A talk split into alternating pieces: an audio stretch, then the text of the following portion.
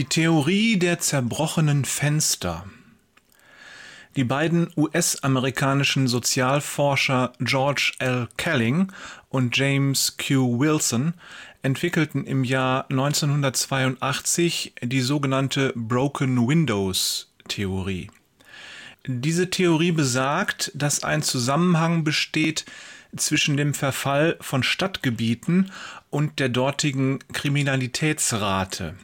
Oder um es anders auszudrücken, mit zunehmendem Verfall steigt die Kriminalität. Ich möchte nicht beurteilen, inwieweit diese Theorie stimmt. Meine Lebensrealität scheint sie aber zu bestätigen.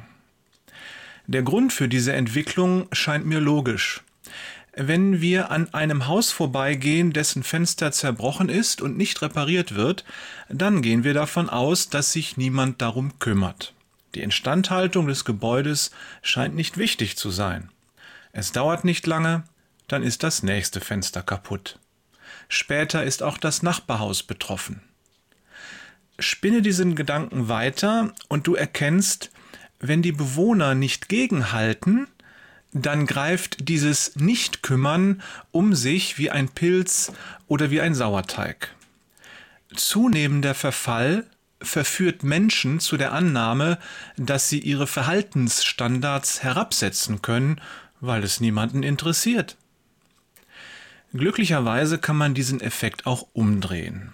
Der Bürgermeister von New York nutzte diese Theorie in den 1990er Jahren, um die Kriminalitätsrate zu senken. Er ließ Arbeitskolonnen Vandalismus beseitigen und verfallene Gebäude reparieren.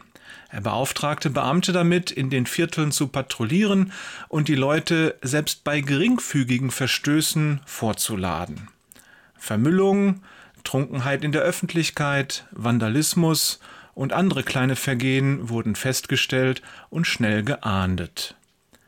Welche Botschaft sendet die Stadt an ihre Bewohner? Wir kümmern uns, und zwar auch um die kleinen Dinge. Wir lassen nicht zu, dass ihr euch gehen lasst, setzt euch selbst höhere Standards. Und es hat funktioniert. Nachdem die kleineren Delikte unter Kontrolle sind, gehen auch die schweren Straftaten wie Diebstahl, Körperverletzung und Drogenhandel drastisch zurück. Warum schreibe ich das? Damit wir die kleinen Dinge nicht vergessen. Lass uns darauf achten, wenn in unserem Lebenshaus eine Scheibe zerbrochen ist. Das kann etwa der Fall sein, wenn wir es sonntags nicht schaffen, rechtzeitig aus dem Bett zu kommen. Die zweite kaputte Scheibe lässt dann unter Garantie nicht lange auf sich warten. Wir bekommen die Information nicht mit, dass der Bibelkreis am Dienstag um eine Stunde nach hinten verlegt ist und stehen vor verschlossener Tür. Dabei waren wir doch so stolz, dass wir daran gedacht haben. Du meine Güte, denken wir bei uns, dass mir nie jemand Bescheid sagt. Tolle Geschwister sind das. Grummelig gehen wir nach Hause und merken gar nicht, dass soeben die dritte Scheibe einen gewaltigen Sprung bekommen hat. Wir gehen mit unlieben Gedanken über unsere Geschwister ins Bett. Der Teufel reibt sich die Hände, denn er weiß, da kümmert sich jemand nicht richtig um sein Lebenshaus.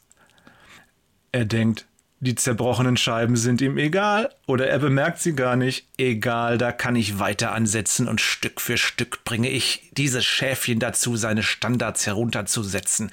Für ihn soll es normal werden, am Sonntag nicht in den Gottesdienst zu gehen. Ich will doch mal sehen, ob ich ihm nicht eine Online-Gemeinde auf YouTube unterjubeln kann. An dieser Stelle können wir den Widersacher zufrieden grinsen sehen. Wollen wir aber nicht. Und darum machen wir regelmäßig Inventur und vor allen Dingen wir bitten Gott, uns zu stärken und auf den richtigen Weg zu führen. 2. Thessalonicher 3, Vers 3 schreibt Paulus, Der Herr ist treu, er wird euch stärken und vor dem Bösen beschützen.